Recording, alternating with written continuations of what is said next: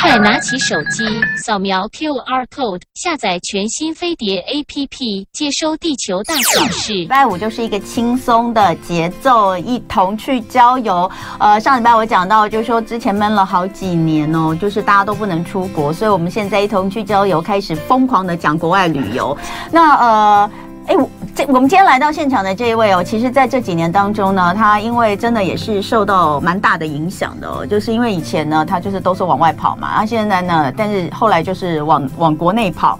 那也在这个段时间，其实完成了不少著作，所以今天呢又带来他的新的著作。那呃最有趣的就是他的他的这个书名，嗯，这个最近哦，就是不管是电影名啊、书名啊，都一定要搞得我们很容易被消音就对了。没办法，因为现在都是要那个眼球。嗯对不对？对啊、要博标题，对，就是、哦、那我们没办法博颜值，我们只好博标题了。不是我我我是说真的，你知道吗？就是我前两天呢、啊，因为前两天不是那个妈的多重宇宙，啊、对对对，那个得奖吗？是。那我们就一直不停地讲妈的多重宇宙。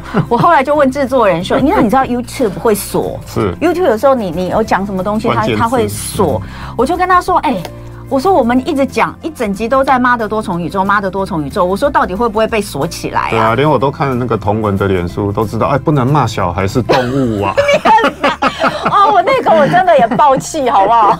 但因为我已经就是不，我们我因为不是只有我，很多人都这样，啊、是是是，所以我就已经心里面也 OK 了。对，我们要爱护小动物。那我今天我今天会不会因为你？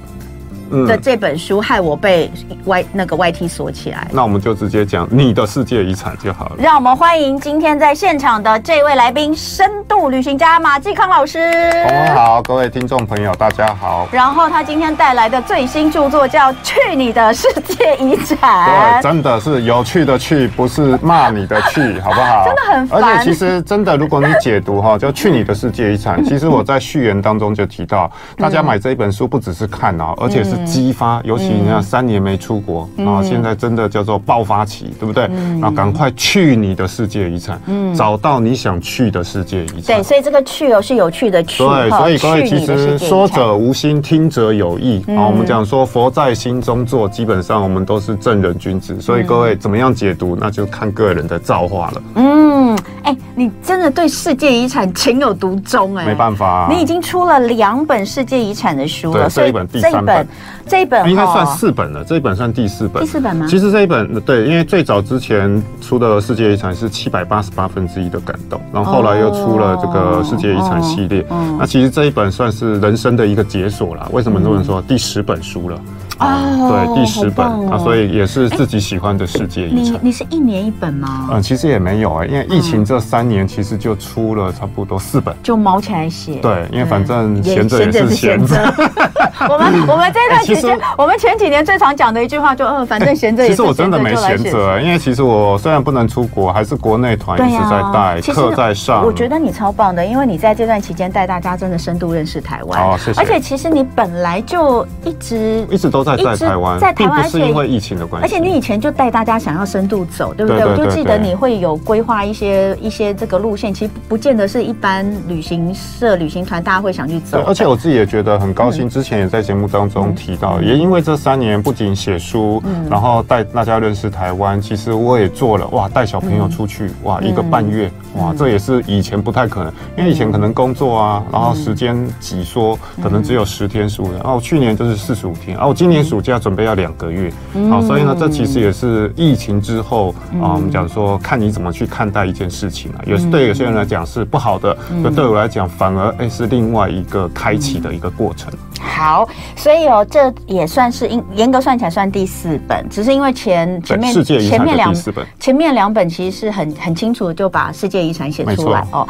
那这一本主要呢？呃，我们看到副标里面写的就是关于那些历史古迹里的奇人异事啊，写、到了泡澡啦、抛披萨、赶羚羊，你真的是，你就是我没有被锁起来，你就不开心你不能讲的，我来讲就好，哦、因为你要维持你。是真的赶羚羊哦，我其实没有端庄形象，哦、真的吗？我我就是一个很没有偶包的人哦，我也没什么偶包，所以其实都还好。唱情歌还有健身。身大叔。哦，原来在呃很久以前就有健身大叔的存在，所以这本书是要带大家看不一样的世界遗产，感觉上是人文意识的比较多吗？呃，其实都有，因为世界遗产我们之前节目提到哈，这要分为文化遗产、自然遗产、复合遗产，还有这一本书其实也把首次把这个非物质遗产加入，所以像刚刚提到什么赶羚羊啊、抛披萨啊、健身大叔啊，其实它都是属于非物质遗产的部分。不过前三本哈，因为很多的这个读者跟我讲，哇，马老师啊，你写的东西哈，其实历史感很深。啊，所以往往呢，我们现在要深度旅行嘛，啊，看的书呢，其实会深度睡眠。啊，因为有失眠的朋友买这本书回去，五分钟入眠。啊，所以我这一本呢，其实也就是希望轻薄短小啊，然后透过比较有趣的一个角度跟前两本比，真的是轻薄短小很多，不会那么重。那就像各位这哎一一篇大概都是一千多字，然后从从一个角度去切入这个世界遗产。嗯，好，所以哦，你你那那我们来先讲一下深度，因为你每次都讲深度深度。对，你你你的定义当中，深度旅行到底要到什么样的程度才叫深度？嗯，其实我想先问一下彤彤，你觉得深度旅行应该是怎么样子？我觉得的深度旅行呢，我跟你讲，就是呃，你知道。好，我我要先讲一下，我觉得这世界上很多人呢，就是都会觉得自己很优越，是。所以比如说呢，像有一些人就会觉得，哦，你们那些都观光客啊，走马看花，我不是哦，我都在一个地方待很久哦，然后我不会坐这个游览车到处去这个碰一下碰一下就走哦，所以呢，我一定在一个地方，然后呢，我一定要了解它的历史，然后我就在这里待很久哦，去找一下这个当地人会去的地方，不是观光会去的地方，我们这才叫深度旅游，没错，就很对，其实很多人真的就是说自助旅行者哈，他其实某种程度有一种特殊的优越感。对呀，到底在优越什么？你有没有？我没有，因为基本上呢，我不会去跟人，因为很多人，比如说，哎，我带团，因为我工作也是有带团嘛。嗯。比如说法国十天十万块，如果你跟你的朋友讲，一定有朋友跟你说啊，你被旅行社骗了啦！哎，我去年去法国玩二十天才五万块。各位，鸡蛋啊，我们讲说这个橘子跟芭拉是没有办法比较。哎，虽然你真的，你干嘛突然讲到鸡蛋？大家大家耳耳朵尖了，缺蛋啊！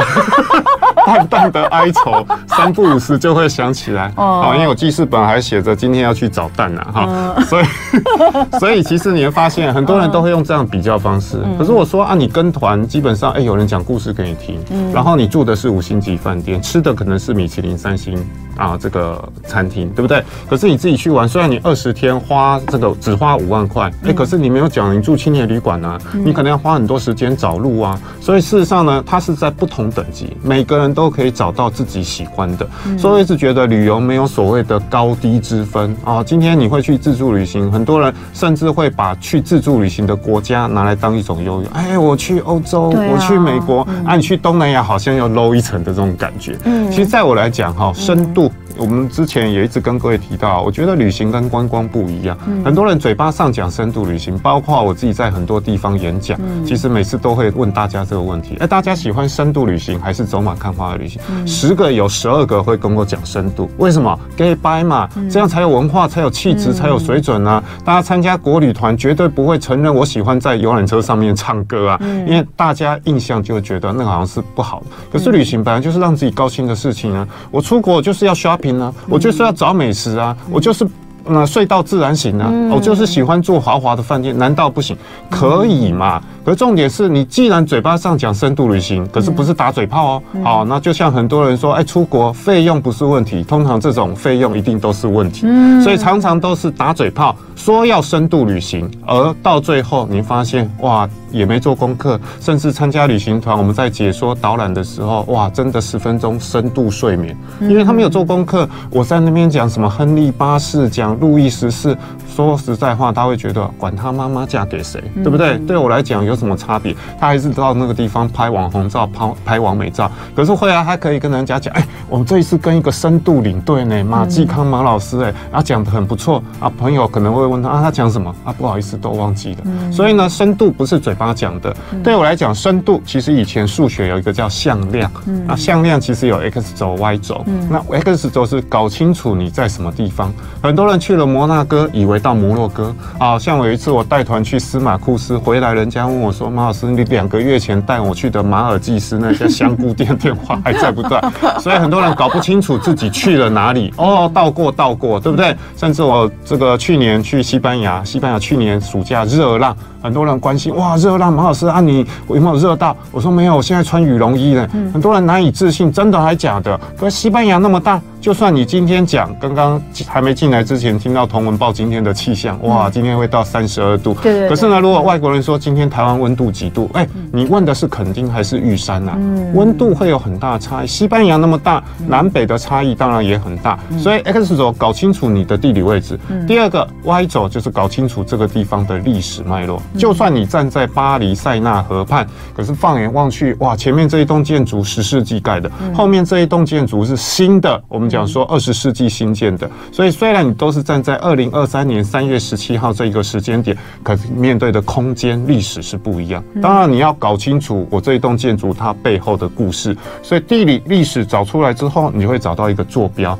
当你搞清楚你那个坐标里面的故事、地理内容，我觉得这就叫深度旅行。嗯，对啦，每个人的建议那个讲的深度不一样。像你刚刚在讲的时候，我就在想，就有些人他现在就是我喜欢深度休息的旅行，可以呀。对，我就到一个地方，然后躺五天，每天都在那个做 SPA，然后每天都都躺在海边也是一样，对，都叫 Full Panda，没问题的。好，所以。今天我们就来看，因为我我自己要讲哦，就是以前我会很喜欢去欧洲的原因，就是因为我我我可能有跟马老师讲过，就是我第一次去意大利的时候，我非常非常幸运，我是跟团，是，但是我非常非常幸运的是跟到一个当地很好的导游。导游，因为他本身是那个就是在年轻的时候，就是小时候就年轻念书的时候就是学历史，学历史跟啊学历史文化，没有没有没有。他是中国人，哦、是。他是中国人，所以他以前就是学呃历史，呃讲讲历史跟美术啦，讲错了，美艺术艺术艺术史。然后后来就到欧洲去留学，后来就定居在意大利。所以呢，他后来在他本身对于呃历史历史跟艺术，我觉得主要是艺术非常非常了解，因为他这这方面专家，所以他带我们去看那个呃看这个教堂。对。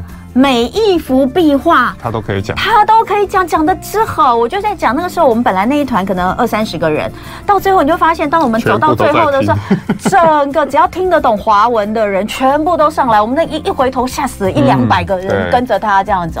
所以我觉得，就是有的时候真的是。不是，也不是我们我你说我们去的时候有想到说我们可以学这么多吗？没有。对。但因为那一次的经验让我爱上了欧洲旅游。但因为后来自己去玩，嗯、后来就不太喜欢跟团。嗯。啊，自己去旅游的时候真的不懂这些东西。是。所以我觉得有这样子的一些书，像马老师写的这些。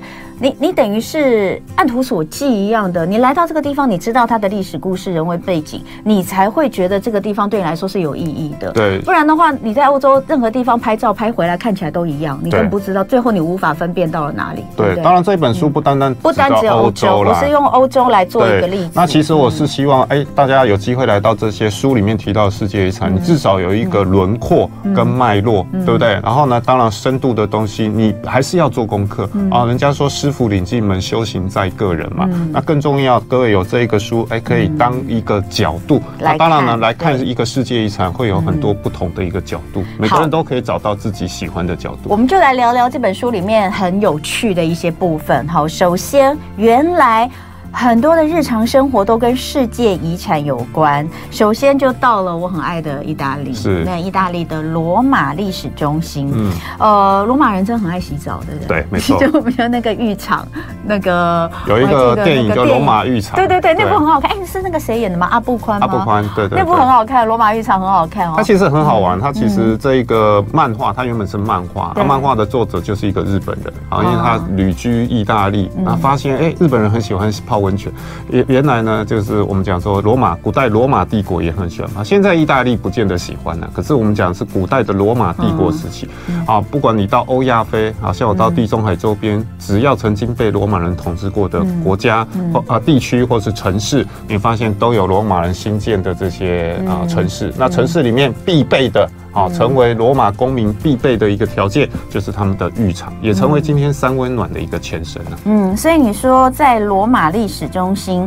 如果我们来到这个地方看的话，嗯、那呃，你就会理解到说，生命就该花在洗澡这件事情上。这这是什么意思？这是说以前对他们来说嘛？对，因为我们知道古代罗马当然经历过了共和时期，然后进入了在奥古斯都，就是屋大维进入了帝国时期。嗯，那当时呢，不管执政官也好，或是皇帝也好，啊，其实有点跟台湾一样，嗯、为了讨好选民，因为当年呢，这些执政官其实都是啊、呃、这个公民选出来的，啊讨好。选民平常就要做啊，那做什么？哎，就是做喷泉啊，都市的一些公共建设啊，当然会，尤其皇帝会以他的名字来兴建大型的这个浴场啊，而且这些浴场通常什么免费，或是用很少的钱你就可以进去来做这样子一个啊这个享受。所以呢，这其实多半都会有什么以我们讲说这个罗马皇帝的这个名字来做这样的命名。那罗马当然是当时罗马帝国的一个首都啊，当然在这里面大大小小的这个浴场其实非常多。那其实呢，我们看到，不管这个书中提到的，还有包括英国有一个也是被列为世界遗产，叫做 Bath。好，巴斯中文翻成巴斯，那这个地方也是罗马人以前建立的城，叫 Bath 吗？就是我们今天洗澡这个名称的一个由来呀。所以你看这个城市直接就叫洗澡之城。洗澡之城。所以你就可以看到罗马人是多么喜欢洗澡。那洗澡呢，或者是泡温泉，因为有些地方啊有温泉，不见得每个地方都有温泉。没有温泉的地方，当然要什么？要有燃料啊。所以你会发现有些是二十四小时不断有热水，因为三温暖嘛，热水、温水、冷水嘛。热水怎么来？以前不是。石油世纪不是煤世纪，所以其实都是砍伐木材。所以我们讲说哈，哎，一样，刚刚进来听到同文说，哎，今天台北天气不好。其实各位，我们常常看到电影，哇，罗马帝国城市蓝天白云，不好意思，那不是真正的罗马帝国。想想看，一个大型每天都在燃烧木材来取得热水，绝对那个烟飞是非常。休息一下，来一同去郊游。今天马继康老师在这里呢，分享他的最新著作《去你的世界遗产》。但是这个“去”呢是有趣的“去”。刚刚我们就来看到，从这里面看到一些呃人文历史啊、呃，然后他们的一些故事。那刚刚讲到这个罗马人很爱洗澡，可是我说的真不是。如果大家有去过其他捷克，那些都是温泉，然后他就会跟你说有一些疗效等等，而且他们泡澡的地方啊，真的都弄得好好舒适哦。没错啊，你你看这边有一张照片，我不知道大家看不看得到，土耳其的棉堡。这是土耳其的棉堡。对，那这个其实真的就是在古迹里面这个泡澡。它在古迹里面泡澡，因为你看它这个不是。不是那个后来才弄的，真的就是以前罗马浴场倒塌下来，然后现在把它整理出来，大家就可以花门票钱在这个地方，因为这是天然的温泉。所以它里面这些石头这些通通都是天然的耶，都是原本，都是原本就有的。倒塌在这个浴池当中。所以我们就是跟废墟一起泡温泉，我们在废墟跟废墟的残骸一起泡温泉。没错，古代罗马人除了这个讲求这个养，嗯，我们讲说泡温泉洗澡之外，其实他们也认为泡温泉这件事啊，就是说真的是有疗效。的，所以受伤的战士啊，像这个我们讲说棉堡，土耳其棉堡被列为世界遗产，好，在 Heliopolis 这一个地方，那事实上它其实也是以前士兵养伤的一个中心，哇，会送到这个地方，借由温泉的一个疗效来养自己的一个身体。好，那再来我们来看看另外一个地方，莱茵河。莱茵河也是我们去欧洲一定要去看的。哎，莱茵河到底行经几个国家？哦，莱茵河这个是以前地理会考的哦。对，莱茵河其实欧洲有两条很重要的河流，一条是流入黑海的多瑙河。对，好，多瑙河我印象很深，十个国家。那莱茵河呢，当然就是从荷兰鹿特丹那个地方注入，我们讲说大西洋啊，一条往东流，一条往西流。那莱茵河，嗯，好问题，流经几个国家，这可能代查。可是呢，它是因为以前都只有考多瑙河，对，考多瑙。因为多瑙河流经国家的首都很多，对对啊，比如说像维也纳啊、布达佩斯啊，还有包括罗马尼亚、布加勒斯特，这个都是多瑙河会经过的。那莱茵河呢，其实也很重要啊，因为它其实是以前我们刚刚提到罗马帝国嘛，莱茵河其实是以前罗马帝国的北界啊，北边莱茵河以北基本上都是日耳曼人，也就是今天德国人的祖先啊，那过的就是什么蛮荒的生活，好像古代汉代的匈奴那种感觉一样。好，所以呢，在这边你看莱茵河是非常重。重要的一条所谓的生命之河啦，对很多，尤其德国，还有包括荷兰等等这些国家来讲。对，但是讲到说，因为老师要告诉大家，就说其实日常生活都跟世界遗产有关。对，那什么是日常生活？就吃喝拉撒睡嘛。我们刚刚讲到洗澡重要，对不对？现在我们要讲到拉撒。对，原来。莱茵河的中上游河谷地曾经是欧洲公厕的历史长河。你这样讲会让我想到什么？你知道吗？嗯，就大家都在中上游上厕所。呃，当然不是，就是以前没有污水处理，所有的工呃，就早期所有的污水、工业废水全部都排到这个地方。哦、那当然，现在你去看就不是这样。可是问题是它，你看它那么长，而且还分两支，而且它你说的是中上中上，那中上游当然会往下游流啊，啊所以它影响的是整条河流的污染、啊。可是莱茵河的两边都是重镇。发展的重镇，啊、所以这个污染其实在当时，尤其他又经历过，你看德国在当时发展的这种重工业，嗯、哦，一次世界大战、嗯、二次世界，这个其实都是在莱茵河旁边，都是德国非常重要的这些工业区。嗯，好，所以呢，当然早期没只追求经济发展，没有顾到环境保护的一个情况之下，莱茵、嗯、河真的一度被昵称，就戏称叫做欧洲的公厕。嗯、就像我是高雄人，对不对？嗯、早期你看爱河，哇，虽然爱河没人敢接近啊，臭的。要死，因为所有城市的污水都注入这一条河流当中。啊，对，所以哦，呃，蛮有趣的，就是说你来到这边，他会有，嗯嗯嗯，老师是告诉你一些你可能不知道的事情。对可是这个东西就真蛮有趣。好，我们刚刚说吃喝拉撒睡，嗯、对不对？拉撒跟这个洗澡哦都有了之后，接下来我觉得这个很有趣，我们可以聊一下。现在大家非常仰赖这个呃 Uber，对 Uber Eats 哦。对，结果呢，你告诉我们，其实有一个地方，这里的便当快递是 Uber。Eats 始祖，这我们好像讲过哎，嗯，是你跟我讲，还是别的人有来讲过这件事情？对。这个这是你你讲的吗？我也忘记了。那那是另外，我们曾经有一个来宾讲过，我印象超深的。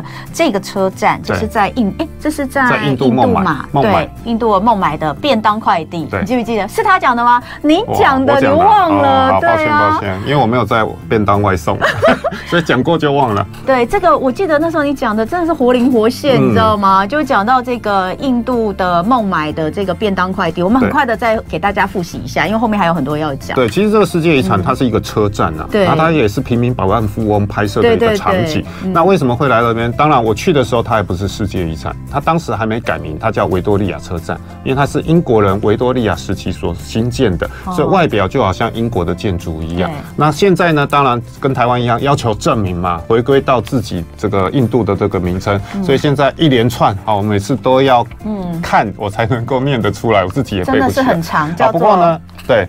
贾特拉帕蒂西瓦吉车站。好，那这个车站呢？当年给大家看一下哦，就是这个吗？这个火车吗？不是不是不是，车站车站车站。可是你车站没有啊？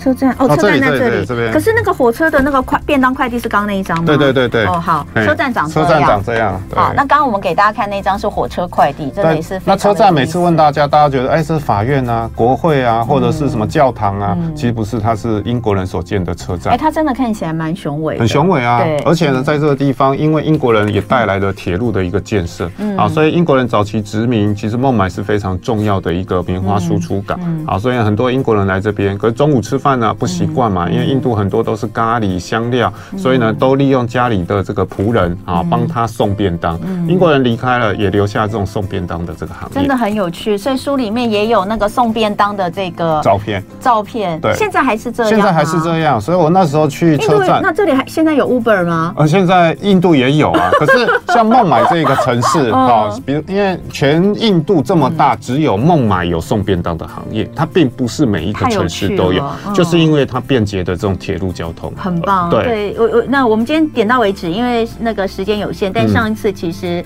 马老师有讲过，我印象非常非常深刻。好，那呃很多东西哦，这个书里面当然很多。哎，你书里面这次写了几个？呃，如果没记错，应该是五十个吧。五十个，对，分为四个部分，非常有趣，而且都搭配有照片。因为老师每一次到这个各个地方旅游，他的照片都蛮多，而且有些可能都蛮早以前就拍了。对对，因为这不同时期，不同时期。对，那我们再来讲吃吃喝喝，因为我们去一个地方旅游，呃。吃喝一定是呃大家的一个重点之一，错对不对？民以食为天嘛。比如说，大家知道吗？世界遗产，这真的是唯一入遗的那个的的菜饮腌制腌制类，腌制类，腌制类，大家知道吗？呃，这个全世界的这个世界遗产，唯一被列入世界遗产的腌制饮食是什么？嗯、大家猜一下。你想到腌制的东西，我一定还是先想到日韩呢、啊。但是因为日本也有很多，其实我们看到有腌制类食品哈，那为什么会有腌制类？嗯，啊，像台湾客家人有腌制类的食物最著名，梅梅干吗？对，梅干。啊，然后各式各样的腌制，泡菜呀、福菜呀，那其实早期是因为他们为了要逃难，好，那这些东西比较容易保存。可是呢，你会发现其实很多啊，看基本上现在有温这个所谓的腌制文化的这些国家，大部分都是温带地区。温带地区跟台湾不一样，台。台湾四季都有什么新鲜的蔬菜可以吃，可是你发现这些地方夏季有蔬菜，到了冬季物资短缺啊。当然现在透过农业科技的发展都有啊，所以呢早期都要利用盛产的时候把这些蔬菜腌制起来。所以你想想看，中国的东北有什么？有腌制酸白菜嘛？酸白菜。日本有所谓的渍物嘛？啊，当然呢，唯一入遗的啊，被列为这个非物质遗产的就是韩国的泡菜，他们叫 kimchi。好，那韩国泡菜一般我们都讲，可恶，真的又让韩国赢了。没办法，好想让韩国输。没有，韩国每次都说什么都他们的啊，对啊，这泡菜是真的是他们的，泡菜真的是他们。那他们叫 kimchi。那前一阵子其实韩国的类似像台湾的文化部有。郑重说明哦，就好像以前汉城叫汉城，现在叫首尔，那现在呢也改名了啊，不要再叫泡菜了，叫做新奇，新就是辛辣的辛，奇怪的奇，它其实就 kimchi 这样子直接翻译了。那其实 kimchi 当然指的是这个。大白菜，可是呢，大白菜不是只有我们讲说这一个蔬菜它可以腌制，各个应该都有去韩国旅游的经验啊。点任何的餐还没上菜，三四样啊，韭菜也可以，那个萝卜也可以，大头菜也可以，所以它其实广泛的这个指这些腌制的这个行业。讲到那个韭菜啊，我第一次吃到那个韩国小菜的韭菜，我觉得真的也蛮好吃啊。对，很好吃。其实它每一种每一种的腌制泡菜都很不错，啊，不单单只有那种传统的腌制大包大白菜。好，所以你常我们常常在吃韩国泡菜嘛，你要知道它可是个世界遗产。嗯，哎，有有规定说哪一种的吗？没有啊，没有，它就是统称韩国的 kimchi 全部都算世界遗产。对，像我们讲说，哎，食物的这个部分，大家第一个想到像网络上就有人说，哎，好吃还是不好吃？那事实上，其实它讲的不是好吃。之所以能够被列入所谓的非物质遗产，除了食物的本身，因为这个非常主观。可是呢，你可以看到以前，包括现在，韩国人在做泡菜是怎么做？你看到那是整桶、整桶、整缸、整缸。以前农业社会，所有农家的人都要来。好，如果呢，台湾现在你看过年，大家说没有年节的一个气氛，为什么？因为现在都偷懒嘛，直接宅急便嘛，直接到饭店去吃嘛。可是以前什么叫年味？所有的人不管男女老少、大那个呃大的小的，全部都要忙啊，大概一个月的时间，要开始炖牛肉、包饺子、做面粉。其实他讲的这个文化，这才是文化，而不是只是吃的这个东西的本身。因为呢，他会全家呃有这样子一个凝聚力跟向心力，甚至哎腌好的这些泡菜，大家会互相分享，而形成一种所谓的民族跟情感的一个。可是啊，现在南韩应该没有这样，大家什么一瓮一瓮在那。呃，所以现我现在看最近看到的那个这几年看到的韩剧里面有这个场景的，只有《爱的迫降》在北韩还有。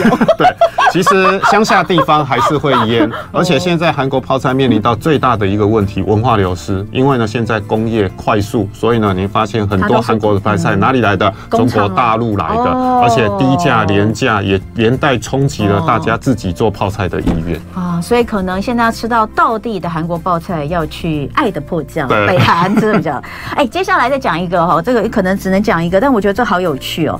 地中海饮食，嗯，你知道现在我们为了健康，都说地中海饮食嘛？哈，那地中海饮食当然。有它的一个定义，可是油在这个里面占了一个蛮重要的因素。可是你告诉我们哦，你到了地中海吃到地中海饮食，你知道吗？在希腊脱单需要橄榄油，对，这是什么意思？其实橄榄油对我们来讲，我们都知道橄榄油是所有油类当中相对是比较好的，对不对？嗯、可是各位想想看，你家厨房几瓶橄榄油？就一瓶啊，煎煮早茶凉拌全部都用那一瓶。嗯、可是如果有机会你去南欧国家，不单单只是在希腊哦，南欧地区、北非、西亚都是橄榄油文化圈。所以在这边你看，每一个家庭哇，沾面包有沾面包的橄榄油，油炸的有油炸的橄榄油，因为它是他们的这个文化。好，所以在这个地方，因为地中海饮食其实比较重视的是它是凉菜，好，因为天气炎热，夏天是非常炎热的嘛，所以呢。在当地希腊当地有一句俗谚，就是也不是俗谚啊，一般我们就是妈妈叫小朋友回家吃饭说，赶快回来吃，菜要冷掉了。嗯啊，他们是怎么讲？哎，赶快回来吃，菜要热了啊，因为你放，因为它通常这个沙拉啊淋这个橄榄油，真的假的？真的啊，骗你干嘛？所以你会发现不同的饮食文化，不同的，因为他们喜欢夏天哇，挤上一些柠檬，对不对？然后淋上一些橄榄油，搭配一些生菜沙拉，那这可能就是他们哎夏日炎热的这样的午餐。好，所以呢，你刚刚提到，哎，为什么橄榄油可以脱单？哦，因为呢，橄榄油其实也有不同的一个效果。我刚刚提到，不同的橄榄油其实也会，甚至有人会把它当做乳液。有人去过希腊，一定会买橄榄油肥皂嘛？它其实就非常好，可以替代椰子油，另外让皮肤滋润非常好的。现在其实很多人做手工皂也是用橄榄油做基底。对，那还有一个，我觉得我们也可以讲一下，这个好有趣哦，这就是拿坡里。哎，讲到吃，如果到了拿坡里，第一个想到的什么？拿坡里披萨，对不对？那可是，在拿坡里披萨有个抛披萨，大家都很喜欢看那个表演。你这边有特别提到腰围不能超过三十五公分的披萨选秀，这是什么？你有一分钟的时间。对，它其实这个旋转的过程，你只能什么？哎，薄皮的，不像台湾，因为呢，我们讲说那不勒斯就是拿坡里的这个披萨哈。如果台湾的这个什么拿坡里披萨，他们看到哇，一定昏头气死，还有什么猪血啊，还有什么东西在里面？可是他们其实讲究的是要抛些饼皮，而且呢，抛哎那个厚薄要一致，而且我刚刚提到直径不能超过三十五，这才是合格。我们要经过认证的拿坡里。所以你的意思说，它因为它在那个制作的过程，它就靠抛，然后它要这么精准的可以抓出不能超过三十五。对，厚薄，然后呢，直径没有超过三十五公分。那是比赛吗？啊，也不是比赛啊，你吃的任何一家基本上都是这样，而且最传统的就是吃那个玛格丽特。你有拿尺量过吗？呃，其实大概就是这样。我相信应该没有人会拿三十五公分的尺去那边量。不过当地会办比赛的时候，其实就是以这个方式来做。它真的都是人工抛出来，人工抛出来的，基本上都是人工抛出来。太有趣！也也是有人工抛出来。去你的世界遗产。